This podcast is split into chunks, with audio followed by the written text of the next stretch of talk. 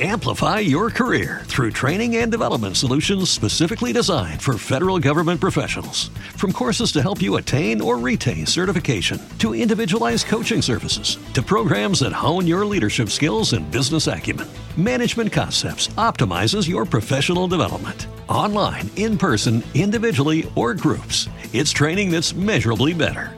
Learn more at managementconcepts.com. That's managementconcepts.com.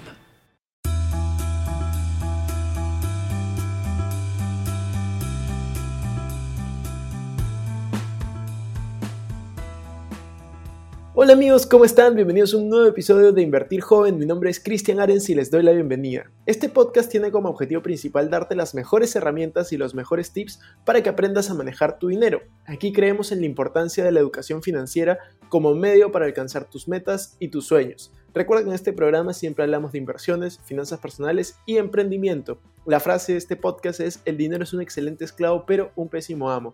Aquí van a aprender a hacer que el dinero trabaje para ti, para que tú puedas tener más tiempo y energía en hacer las cosas que realmente te gustan y te apasionan.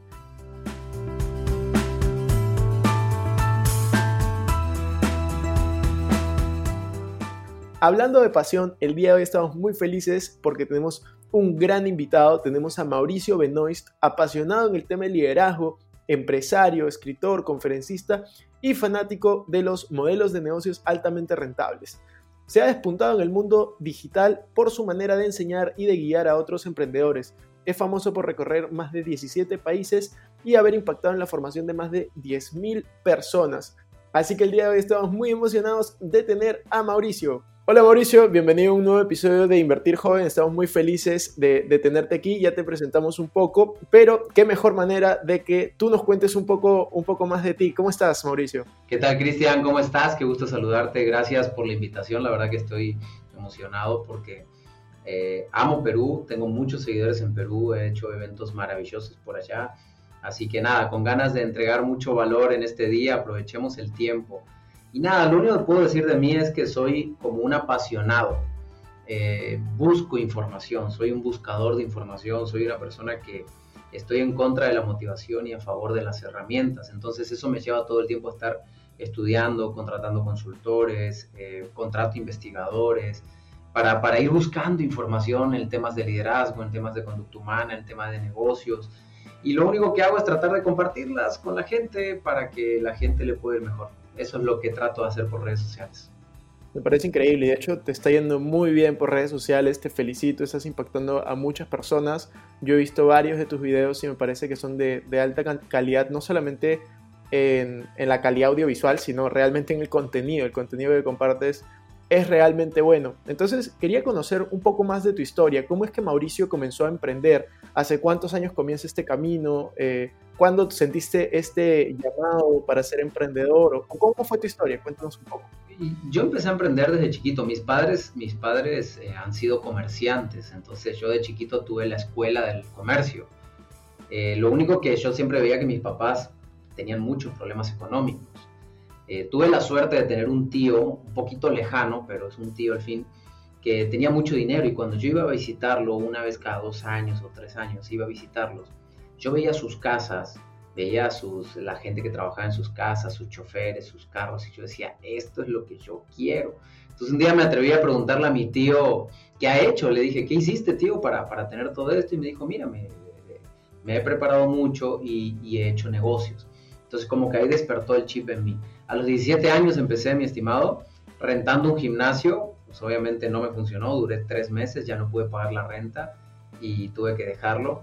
Pero desde ahí comenzó, he hecho muchas cosas. Yo creo que he intentado por lo menos más de 80 o 90 negocios.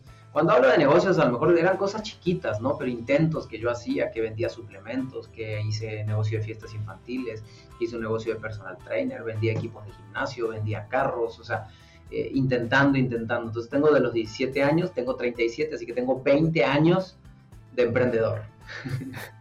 Me parece increíble. Y de hecho conecto muchísimo con esa historia porque algo que creo que tenemos en común todos los emprendedores es ese tema de intentar y no tener tanto miedo al fracaso. Yo también cuando comencé, eh, yo comencé hace 10 años a emprender comprando y vendiendo pulseras al por mayor, al por menor, después comencé a importarlas, en eso me fue bien y luego sacamos marcas de ropa, nos fueron mal, hicimos negocios de fiestas que no fueron tan bien, entonces me conecto mucho y eso va, va a la siguiente pregunta que te, quería, que te quería hacer, ¿no? Y es, ¿cómo tomas tú el fracaso? Porque a mí me parece muy importante esa palabra, ¿no? Fracaso. Es tabú para algunos. Sí, yo creo que también fue tabú para mí muchos años, ¿no? Yo obviamente trataba de hacer todo eh, para que no fracase. Yo buscaba el no fracaso. Y hoy ha cambiado mucho el concepto de fracaso. Hoy eh, soy un fiel creyente de que cada fracaso me, me construye. Eh, yo tengo empresas, tengo equipos directivos en las empresas y, y, yo los invito a fracasar a ellos todo el tiempo. Me dicen, es que traemos esta idea y estamos analizando y le digo, güey, llevan un mes analizando. Inténtenlo, hagan una microprueba chiquita e inténtenlo. Si no funciona, perdimos un poquito de dinero, no pasa nada pero el hecho de que ustedes estén analizando también me están haciendo perder dinero a mí porque yo les sigo pagando a ustedes y sigo pagando todo. Entonces, prefiero que ese análisis lo hagan sobre un caso real. Entonces, tienen ganas de sacar una nueva línea de productos, pues hagan una pequeña, pequeña prueba e inténtelo. Y si perdemos dinero, pues perdemos dinero, perdemos poquito. Entonces yo creo que hoy, hoy el fracaso lo interpreto de una manera muy diferente, lo interpreto como, como una, gran, una gran oportunidad eh, de ir a la universidad. O sea, hacer un proyecto y que no te funcione es ir a una universidad durante lo que duró ese proyecto. O sea, es, es educarte completamente. Eh, entonces yo creo que hoy eh, amo el fracaso. Los fracasos me han construido como ser humano. Sigo fracasando, de verdad. Ustedes hoy ven, tú ves lo que pasa en mis redes sociales, pero no, no, no ves todo lo que hay detrás de mis redes sociales. Y hay muchos fracasos detrás y, actuales, no, no, no te estoy hablando de fracasos de hace 10 años, estoy hablando de fracasos actuales. En febrero organizamos una gira de eventos, mi estimado, eh, de cinco ciudades y perdí más de 100 mil dólares. Nos fue pésimo por muchos errores que nosotros cometimos, pero al fin y al cabo, si no lo hubiera hecho, no hubiera sabido que existían esos errores. Entonces, eh, a mí no me asusta perder 100 mil dólares en, en, una gira de eventos. A mí lo que me asusta es no saber cómo me puedo equivocar. Entonces prefiero el fracaso, amo el fracaso e intento fracasar porque después del fracaso viene un despunte increíble. Si logras tomar un buen aprendizaje, viene un crecimiento cuántico. A mí me parece muy cierto lo que dices y, yo creo que animo a todos a fracasar rápido, a aprender rápido. Intenten obviamente que esos fracasos sean medibles en el sentido de no gastar todo su dinero, porque ahí sí puede ser eh, un problema pero de hecho el, fracaso a mí me parece clave para cualquier persona que, busca tener éxito. Es que nada más quiero eh, completar lo que dijiste muy bien, o sea, eh, tenemos que hacer micro fracasos. ¿Qué significa? Si tú en tu cuenta bancaria tienes dos mil dólares disponibles para un negocio, pues empieza con 200 o 300 dólares y prueba con eso. Si funciona, le metes 500, si funciona, le metes 1000, si funciona, le metes los 2000 no como bruto motivado, porque ahí es donde entra el bruto motivado, que dice, ah, chingue su madre, le meto los dos mil dólares y luego, ah, los perdí todo y ahora tengo que volver a comenzar. Igual, dos mil dólares no es nada, ¿no? O sea, estoy poniendo un ejemplo más genérico, pero, pero empieza con micropruebas em, chiquitas y desde ahí le vas creciendo y creciendo creciendo y llega un punto donde dices, ahora sí, vendo la casa, vendo el carro, vendo todo lo que tengo y lo pongo en mi negocio porque ya tengo un modelo ordenado y sistematizado que lo voy a, lo voy a despuntar. Totalmente de acuerdo. Y algo que también quería agregar de lo que dijiste es, tú, tú decías, ¿no? Que hoy en día todos pueden ver a Mauricio como, como los éxitos, pero no, no ven los fracasos, ¿no? Y eso me hizo acordar mucho la frase de de todo el mundo quiere tener los resultados que tiene tal persona, pero no desea tener todo el proceso, ¿no? Porque yo me imagino que en estos 20 años que tú has tenido de procesos, no todo ha sido bonito. Y así como nos cuentas la historia de febrero, me imagino que has tenido otras historias más graves aún. No, o sea, es que he pasado de todo, mi brother. La, la ventaja de febrero que perder 100 mil dólares hoy, gracias a Dios, gracias a todo el esfuerzo y la disciplina financiera, pues no representa, no representa nada para mí. No me dio gusto perderla, me sentí mal al perderla, sin embargo, dije, bueno, no pasa nada, no voy a ir a la quiebra, ni, ni voy a dejar de tener mi estilo de vida por esa pérdida que tuve, punto. Pero anteriormente, cuando perdía dinero, era la miércoles, o sea, me quedaba sin nada, o sea, y ahí sí era comer atún y, dejar de pagar la renta y jinetear las tarjetas de crédito y, era un pinche desmadre financiero. Entonces, he pasado, he pasado, hemos pasado mucha, pero esto es un cuento de nunca acabar, o sea, así va a ser siempre. La diferencia es que cuando ya creces, si eres ordenado, por ejemplo ahorita, post pandemia, ¿Qué está pasando? No te das una idea de la cantidad de empresas que llegan conmigo ahorita, ahorita en este momento. Mauricio, necesito capital para crecer. Tengo 300 empleados y no tengo capital. Tengo 100 empleados y no tengo capital. O sea, a veces la gente no escarmienta. O sea, ¿cómo puedes tener una empresa con 300 empleados y no tienes capital para operación? Entonces ahora viene una gran oportunidad de, generar riqueza los que tenemos flujo de capital. Pero bueno, ese es otro tema. La cosa es que debemos descarmentar de nuestros errores y, tener algo bien clave, y anoche lo hablaba con un amigo mío que también tiene, tiene muchísimos negocios, es lo único que te va a sacar de cualquier problema es el cash flow. No las piedras, no tus casas, no tus terrenos, no el cash flow. Necesitamos generar negocios que den cash flow rápido. Eso son, esa es la magia de los negocios. Estoy, no, yo estoy totalmente de acuerdo. Al final, eh, las empresas siempre quiebran por dinero, por falta de dinero, por falta de flujo. Entonces yo justo decía, ¿no? En la pandemia me dicen a mí, Cristian, esta pandemia ha hecho que cierre negocios, ha hecho que perdamos tanto dinero, que perdamos tanto el otro. Y una frase que yo siempre utilizo y que me parece clave es, en la pandemia, en las crisis, no se pierde el dinero, el dinero no es que desaparece, el dinero cambia de manos. Cambia de manos a los que tienen en este momento excedentes y pueden coger ofertas y bueno, los que no se adaptan al cambio y, se quedan atrás van a obviamente perderlo, ¿no? pero el tema es ver dónde te enfocas. Totalmente de acuerdo contigo y, y yo sí, o sea, mi, nuestro caso es un claro ejemplo. Eh, la pandemia para nosotros fue lo mejor, financieramente fue lo mejor que nos pudo haber pasado. Gracias a Dios, o sea, fue una locura financieramente para mí también lo ha sido. O sea, todos los que tenemos cursos online, contenido online, tú, tú puedes ver también tu canal, tus, tus redes sociales, todo crece porque ahora la gente está más conectada que nunca. Y, y, y, la gente necesita aprender ahora. O sea, ahora sí se dio la cuenta la gente que, ay, ahora sí necesito aprender a vender por internet. Puta, hace 10 años tenías que aprender a vender por internet, hace 3 años tenías... Pero bueno, nunca es tarde. Bienvenida a la gente que está reaccionando, bienvenida a la gente que está despertando pero ya ahora despertó y ahora tiene que correr detrás de la, de la competencia. Ya vemos muchos que ya estamos adelantados. Eh, yo me metí a este mundo digital cuando eran muy poquitos los que estaban en el mundo digital. O sea, muy poquitas personas estaban dando sus cursos, sus contenidos. O sea, eh, no fui pionero, pero entré cuando eran poquitos. Ahorita el que entre, pues ya ahora tiene un, mundo de competencia bastante interesante, pero siempre se puede, siempre se puede. Si haces algo disruptivo diferenciado, siempre puedes tener este, ventaja competitiva. De todas maneras, y tú mencionaste una palabra que a mí me parece clave para cualquier emprendedor, ¿no? Y conecta mucho con lo que veníamos hablando del fracaso, del emprendimiento, de un poco de tu historia, y es las ventas. ¿Qué, importancia tienen las ventas para un emprendedor, para un empresario, para una persona que quiere comenzar? Yo creo que hay diferentes niveles de emprendedores. El nivel, el nivel uno de emprendedor, que yo le llamo emprendedor boutique, es el emprendedor que sí o sí necesita, necesita entender cómo vender. O sea, no hay de otra. Lo único que te va a sacar adelante es vender. ¿Por qué? Porque tienes un producto, un servicio y tienes que monetizar. Entonces es el emprendedor boutique, un emprendedor pequeño que en lo único que tendría que capacitarse todo el día es en, ventas, ventas, ventas, ventas por internet, ventas tradicionales, canales de ventas, todo lo que tenga que ver con ventas. Luego viene el emprendedor que yo le llamo el emprendedor del desierto. El emprendedor del desierto es un emprendedor que ya tiene su equipo de trabajo, que ya está muy ordenado, eh, que ahora lo que necesita es forjar su liderazgo. Fíjate, recién ahí necesita forjar su liderazgo.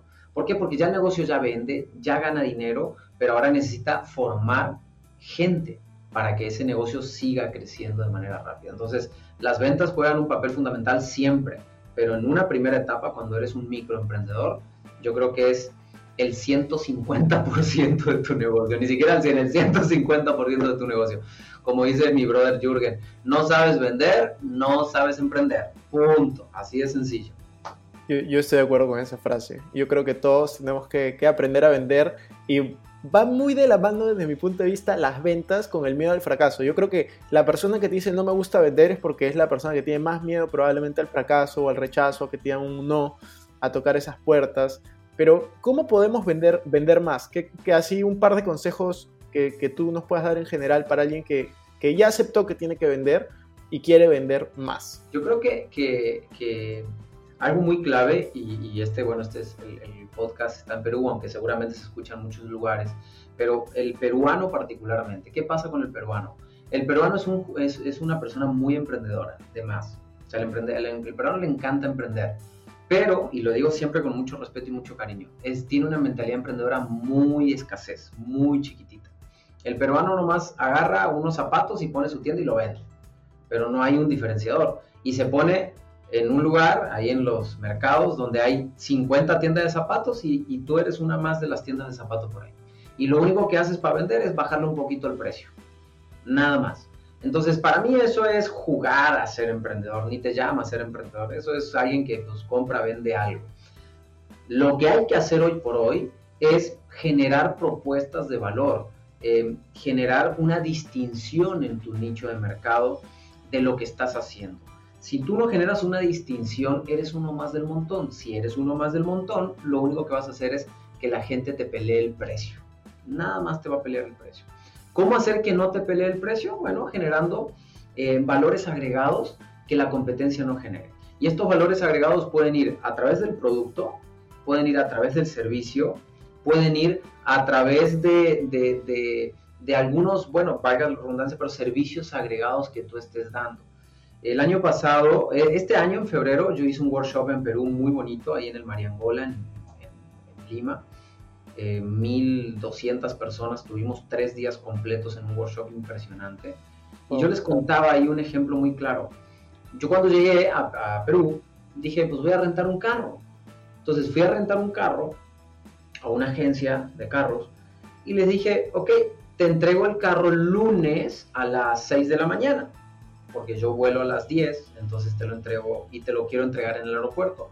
Y me dice, ah, no, el lunes abrimos a las 8 de la mañana. Y yo la miro y le digo, sí señora, pero yo vuelo a las 10. Si se lo entrego a las 8, pues no alcanzo el vuelo. Ah, sí, pero bueno, se lo entrego el domingo en la tarde.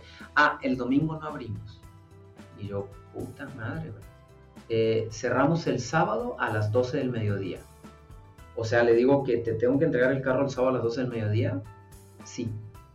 Yo dije, la mierda, güey si yo tuviera un negocio en Perú me haría millonario. De hecho, ya estoy visualizando, esperando que pase un poquito el pedo de la pandemia. Negocios en Perú no tienen idea de servicio al cliente. No tienen idea de servicio al cliente. Por eso los gringos son tan genios. Tú al gringo le dices, güey, te voy a entregar el carro a las 4 de la mañana en allá en la otra punta de la ciudad y el gringo, ¿sabes qué te dice? Va, está bien, no hay ningún problema. Nada más tiene un costo extra por entregármelo allá no hay problema, pero entrégamelo a la hora que tú quieras. Oye, güey, te lo quiero entregar en Afganistán el jueves a las 2 de la mañana y hay 10 cabrones con ametralladoras ahí y el, americano te dice, ok, no hay problema, nada más tiene un costo extra, le vamos a agregar un seguro de vida por las dudas, ya. O sea, no tienen idea, una agencia, o sea, de renta de carros y eso es Sudamérica. Sudamérica no tiene ni idea cómo entregar valor al cliente. Yo si fuera el dueño de esa empresa me estaría pegando un cuchillazo acá diciendo, puta, güey, yo, yo comprando carros, invirtiendo en capital humano y se perdieron dos días de renta porque fueron, se tuve que el sábado, eran dos días de renta más porque, porque yo lo quería hasta el lunes. O sea, dos días de renta más, pero ahora calcula cuántos dos días de renta más se pierden por cada cliente que, que, dejan desaparecer porque no pueden recoger el carro un lunes a las 6 de la mañana. O sea, entonces creo que ese es el ejemplo claro que tenemos que trabajar los emprendedores, entender que, que, que, existe algo que se llama propuesta de valor. Y la propuesta de valor es ser distintivo en el mercado. Y no nomás es sonreír cuando la persona llega, sino generar un protocolo, un sistema, una metodología para brindarle al cliente la satisfacción increíble. Gran diferencia. Yo estaba cenando en un restaurante en Los Ángeles, un restaurante boutique, un restaurante el súper elegante con mi familia y mi hijo dice, quiero pizza. Y el mesero, o sea, no había pizzas en el, en el menú. Y el mesero dice, este, denme un segundito. Y se va. Dice, sí, le podemos traer pizza. ¿De qué quiere la pizza? No, pues de, de pepperoni, dice mi hijo. Un, restaurante donde el platillo te cuesta 100 dólares, ¿no? Este, perfecto. Ya nos trajeron y todo. Y yo le digo, oye, no había pizza. Le pregunto al mesero, ¿no había pizza en el menú? ¿Cómo lo hicieron? No, dice, la mandamos a comprar a la pizza a, una pizzería para traérsela a su hijo. Yo, puta madre, güey. No, dije, con razón. Es que, chicos, y, yo sé que tú lo entiendes, Cristian, porque te dedicas a esto, pero eh, se lo digo a todos los que están escuchando, el dinero está para los que hacen algo excepcional. no está para los mediocres que hacen lo mismo. Si tú haces lo mismo que todos, vas a ganar lo mismo que todos. La riqueza está en el 5% de la población. Entonces, los, los que estamos en el 5% de la población hacemos cosas excepcionales. Fueron a buscar una pizza. Y cuando tú vas a un restaurante, le dices, oye, güey, quiero papa. Mm, no hay papa. No, eh, no, no hay. No este". O sea, no mames. Hagamos cosas excepcionales. Yo, para mí es el tips más cabrón de ventas que hay de, entender que tienes que dedicarte a pensar, a analizar, a, crear ideas maravillosas para decir, bueno, ¿dónde está la propuesta de valor de mi producto o mi servicio? ¿Y cómo voy a matar mi competencia? Porque no van a poder competir conmigo, porque yo entrego algo que nadie entrega. Esa creo que es la clave más cabrona de ventas que hay y hay mucho que trabajar ahí adentro. Totalmente de acuerdo, me parece increíble el ejemplo que has dado y de hecho me siento, me siento identificado en varios restaurantes que he ido, varios, varios lugares con, con, falta de atención al cliente en Perú y en otros países de la región, que yo creo que también es, es una oportunidad en común de varios lugares. Pero... América está detonada con el servicio. Te digo, yo viajo por todos lados, mi brother. El año pasado recorrí, no sé, 12 países, pero Sudamérica en general, vas, aunque vayas a un hotel carísimo, el servicio es pésimo. Aunque vayas a un restaurante carísimo, el servicio son medianos, o sea, pero, o sea, aquí en México estás en un hotel y a las 3 de la mañana se te antoja comer cacahuates y alguien sale corriendo y te va y te compra los cacahuates, güey. Y aquí te dicen, no, que ya cerró la cocina, que no se puede, y si quieres ir tú a comprar los cacahuates, o sea, detallitos tan sencillos, pero que marcan una gran diferencia, una gran diferencia a la hora de tomar una decisión de volver o no volver a comprar ese producto o ese servicio. En Sherwin Williams somos tu compa, tu pana, tu socio, pero sobre todo somos tu aliado, con más de 6.000 representantes para atenderte en tu idioma y beneficios para contratistas que encontrarás en aliadopro.com. En Sherwin Williams somos el aliado del PRO. De todas maneras, yo creo que ahí lo van a poder aplicar muchas de las personas que nos están escuchando, así que gracias por eso. Y quería, quería hacer un cambio un poquito radical, pasar, no tan radical, pasar al, al siguiente punto, ¿no? Porque Dentro de ese punto también está el tema del servicio y es cómo comenzar a crear contenido. Tú eres uno de los creadores de contenido más grandes dentro de emprendimiento, ventas, eh, crecimiento personal en general dentro de la región. Yo, diría que, que, de todas maneras estás destacando y no solamente estás siendo de los más grandes, sino estás siendo de los que tienen más crecimiento. Entonces, ¿Qué nos puedes comentar acerca de, comenzar a crear contenido? ¿Cómo fue tu historia? ¿En qué momento comenzaste a crear contenido? Yo empiezo a crear contenido hace tres años más o menos. Em, yo empecé a ver videos de Juan Diego Gómez primero, luego apareció Jürgen y luego apareció Diego Dreyfus.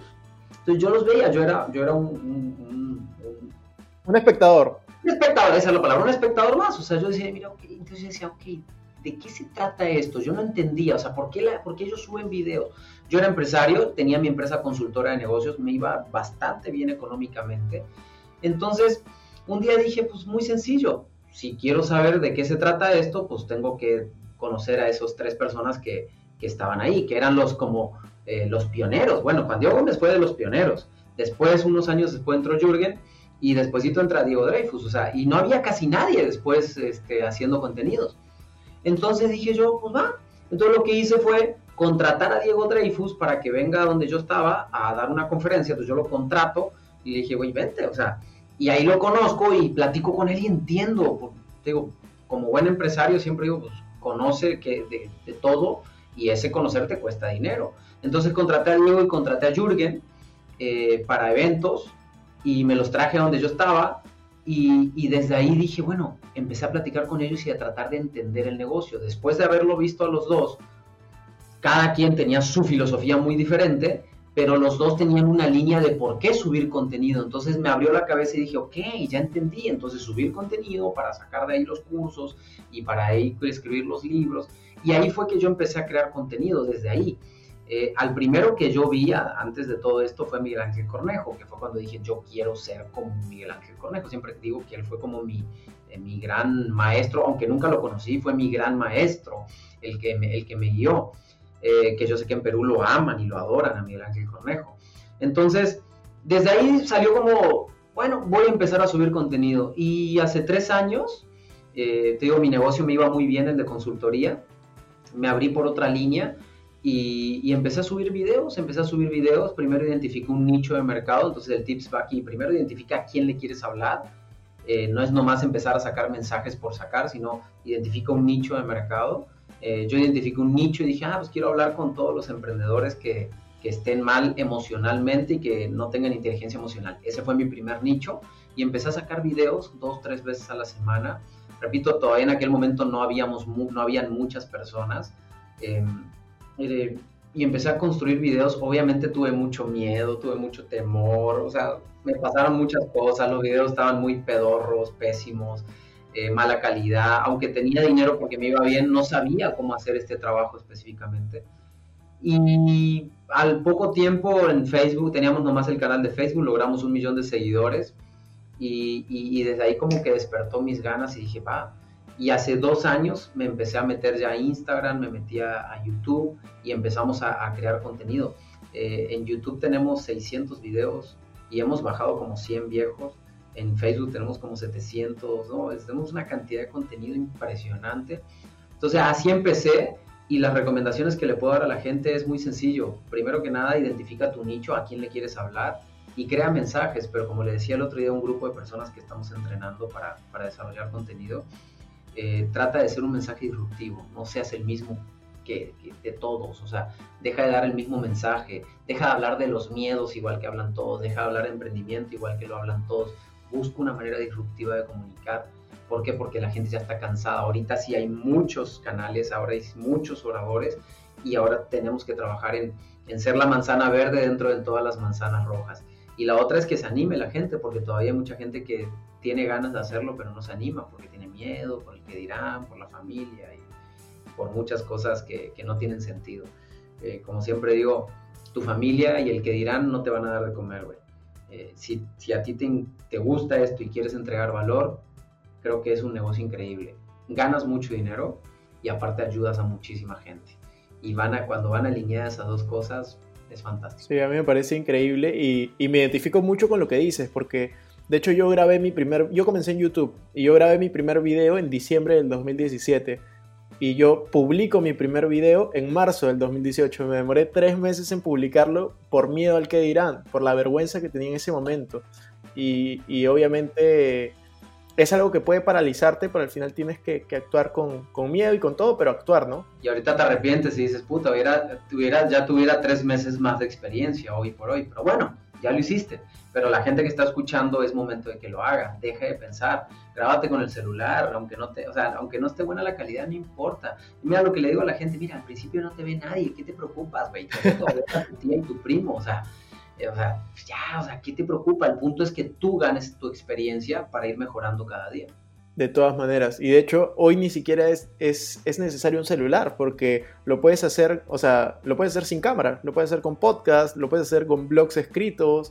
Hay formas tan creativas hoy de hacer las cosas que, que yo, yo veo, yo cuando veo hoy las redes sociales digo, hay más oportunidades que nunca. O sea, ahora con TikTok, por ejemplo, hay, hay muchas cosas para, para darle vuelta a los contenidos, para realmente impactar en vidas y, me emociona lo que, lo que está por venir.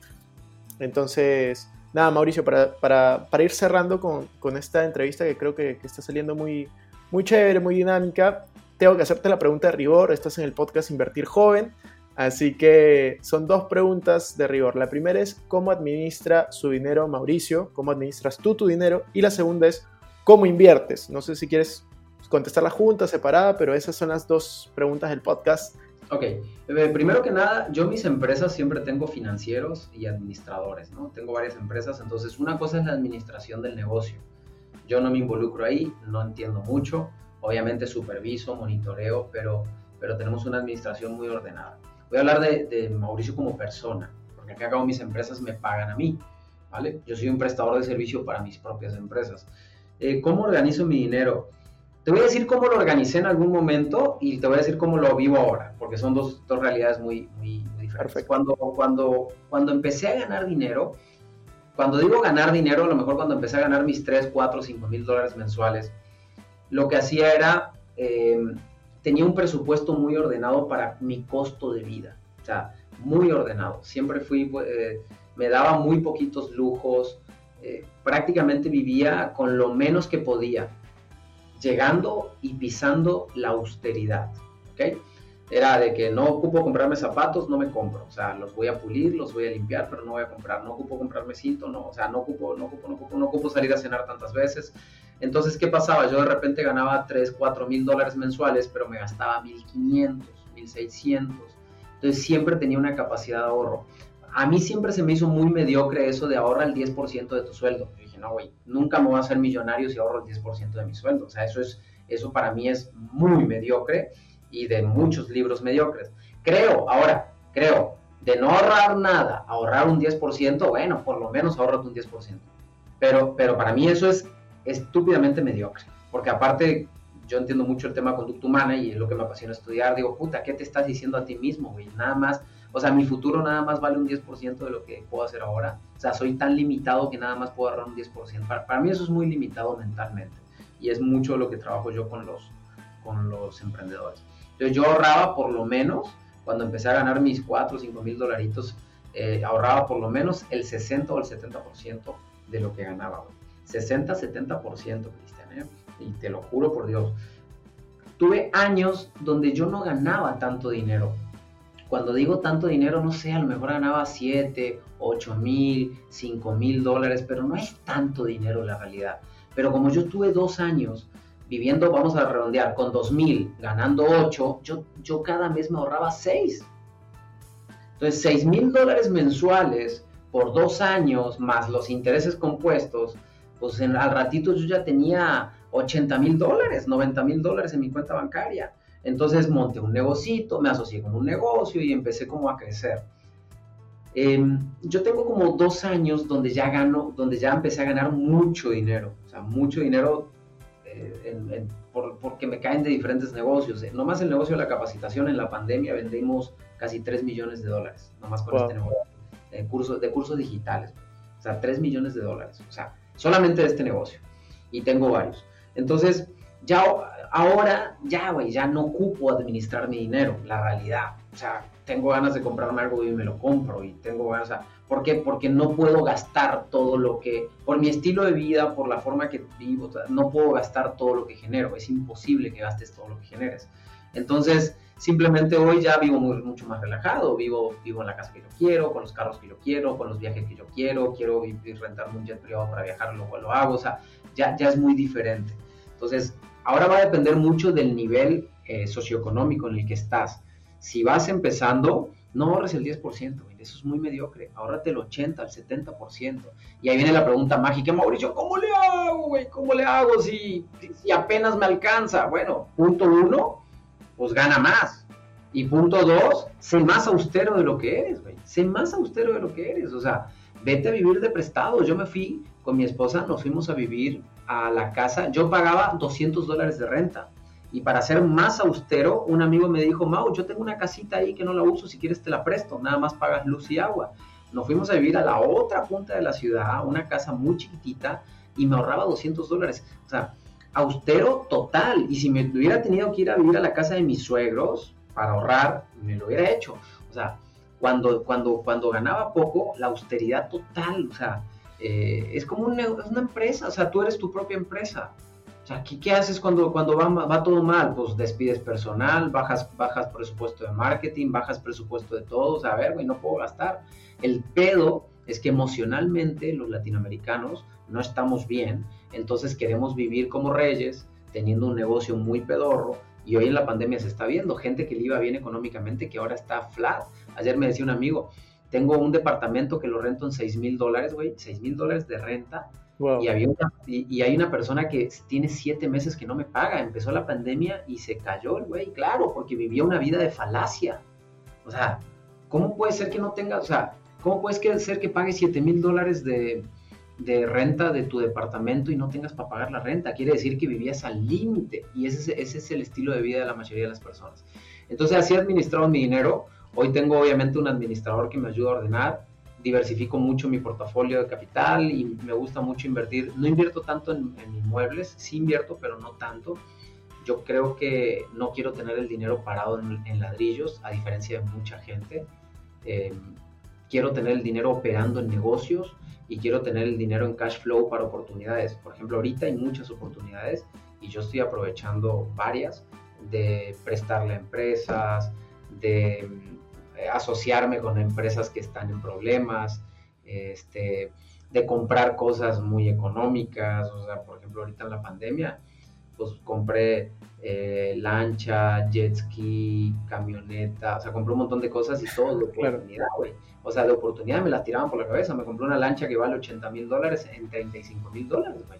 Wow. O sea, claro, man, pues si quieres, yo tengo 35 mil dólares aquí disponibles. Si quieres, me dices mañana y te lo doy, güey. Sí, dame el dinero, güey. Ah, pues, no hay ningún problema. Entonces, eh, yo te ayudo, tú me ayudas, punto. O sea, entonces creo que, que, que, esa es la manera de ordenar el dinero al principio, ser muy austero, muy austero, no con mentalidad de pobreza, sino entendiendo que es un proceso.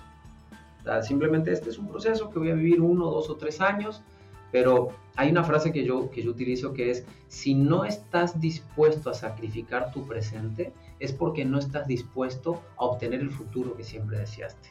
Así que no me vengas a decir que estás dispuesto a todo cuando no estás viviendo en austeridad. Y, si tu, y, y hay gente que dice, no, pero mi familia no quiere, güey, no.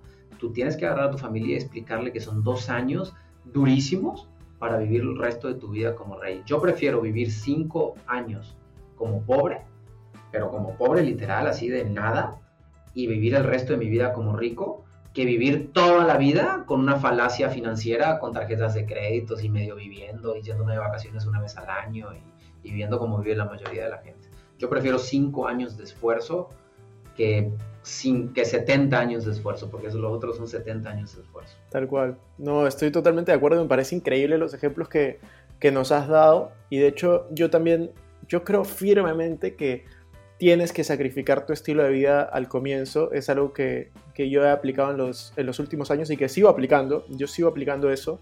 Y pagarte a ti mismo primero, sacrificar, ahorrar e invertir la mayoría.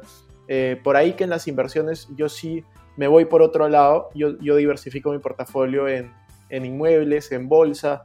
Y de ahí me voy a, a negocios también que tengo. Pero, pero me parece increíble. O sea, me parece increíble porque en la diversidad creo que está el aprendizaje y todos pueden tomar diferentes modelos. Sí, yo también invierto en bolsa y sí, sí invierto en inmuebles, pero, pero de todo mi capital a lo mejor el 10% se va a bolsa y el 20% se va a inmueble y el resto se va a... a me, me gustan más los, los flujos rápidos, así rápidos, o sea, eh, yo soy un fiel creyente de que el cash flow, el cash flow, el cash flow, el cash flow, eh, ahorita sale una oportunidad, eh, de empresas que dicen, oye, ocupo 500 mil dólares, güey, para salir de esta bronca ya y estoy dispuesto a pagarte 700 mil dólares y te lo garantizo al 3 por 1 con bienes inmuebles, güey. Y me gano 200 mil dólares en tres meses, güey. Porque ellos ya tienen contratos hechos. Y eso no te lo da un inmueble, y eso no te lo da la bolsa, y eso no te lo da nadie. Entonces yo soy creyente del cash flow. Entonces siempre quiero tener yo ahí, cuidado, cash flow, dinero. ¿Por qué? Porque ahí, cuando viene la oportunidad, es donde estoy. Cuando viene la oportunidad, es donde la agarro. Entonces, este, pero sí, también invierto, invierto en muchas cosas. O sea, tengo, haciendo departamentos, eh, en bolsa, en Bitcoin, eh, en negocios, en préstamos, en negocios propios, tengo financiera, tengo una empresa de joyería, tengo la empresa de, bueno, la de Mauricio Benoist, eh, tengo, tengo la inmobiliaria, ahorita estamos haciendo una arrendadora de carros en base a la experiencia que tuvimos allá en, en, en, en, Perú, estamos haciendo una arrendadora de carros. Entonces, este, diversifico mucho mi capital, pero creo que llega un punto donde ya rompes toda la teoría de Robert Kiyosaki, donde rompes todo eso y dices, ya, güey, o sea, ya ahorita me toca disfrutar, ya no tengo que andar tanto preocupado por el activo, por el pasivo, y si por si él se deprecia y no se deprecia, ya me vale pito si pierdo 100 mil dólares o no, porque es mi hobby, es mi gusto y, y ya. Entonces yo hoy tengo muchos pasivos, eh, porque la gente me escribe y dice, oye Mau, tú que eres emprendedor, ¿y por qué tienes tantos pasivos? Mira tu carro, mira tu lancha, mira el jet ski, mira... Sí, güey, tengo un chingo de pasivos porque, pues, ya, o sea, llega un punto donde tu capital te sobrepasa y o tienes pasivos o lo regalas, güey, o sea, ¿qué vas a seguir haciendo? O sea, no hay claro. mucha opción. Y también dono, y también regalo, y también doy de comer todos los días a 300 niños en Argentina. Todos los días desayuno, comida y cena. Me parece increíble, te felicito. Me parece me parece súper inspirador lo que estás logrando. Creo que muy bien ganado. Y nuevamente para, para pasar al inicio, para los que están escuchando esta parte, yo creo que es importante no solamente comparar el resultado actual, sino comparar el proceso, ¿no? Todos quieren tener la lancha, el carro, el estilo de vida que tú tienes en este momento, pero realmente bien merecido, bien ganado eh, los últimos 20 años, mucho sacrificio, mucho fracaso de por medio, mucho aprendizaje, ¿no? Ahí está, tú lo dijiste, son 20 años. O sea, no son 3 años desde que salí a las redes sociales, son 20 años.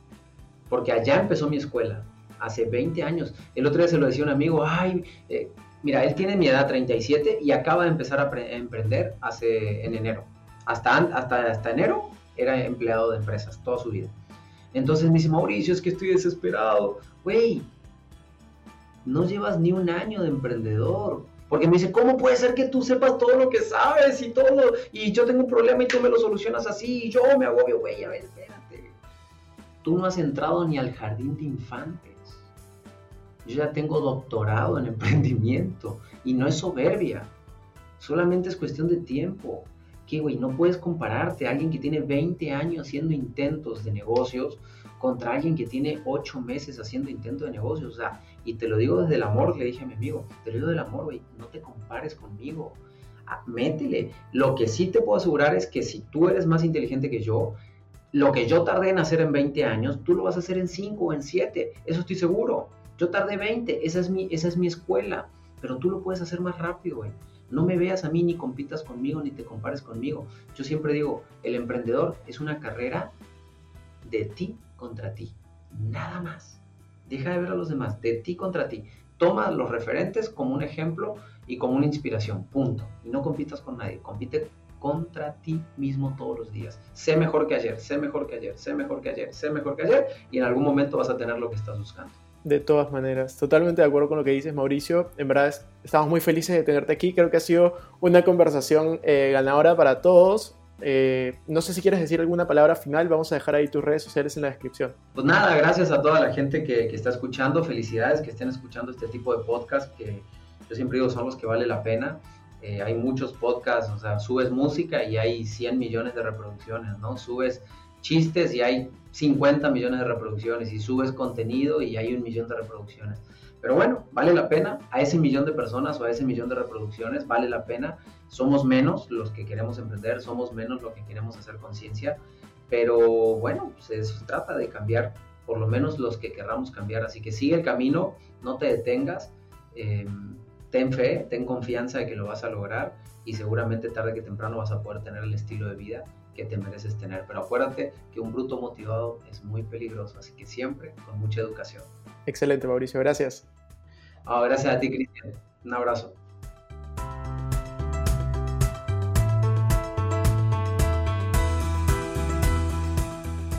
Bueno amigos, eso fue todo por este episodio. No me quiero ir sin antes invitarte que te suscribas a mi canal de YouTube. Me puedes encontrar como Cristian Arens. También a que me sigas en Instagram como Arens Cristian y que te unas a todos nuestros grupos gratuitos de WhatsApp, Facebook y Telegram.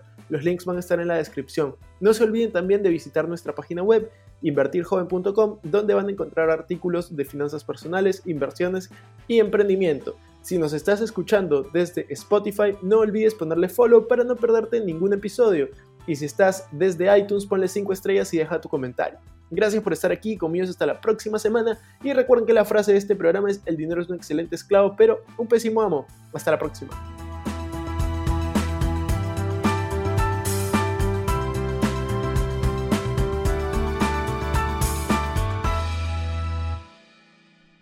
Este es un podcast producido por Explora.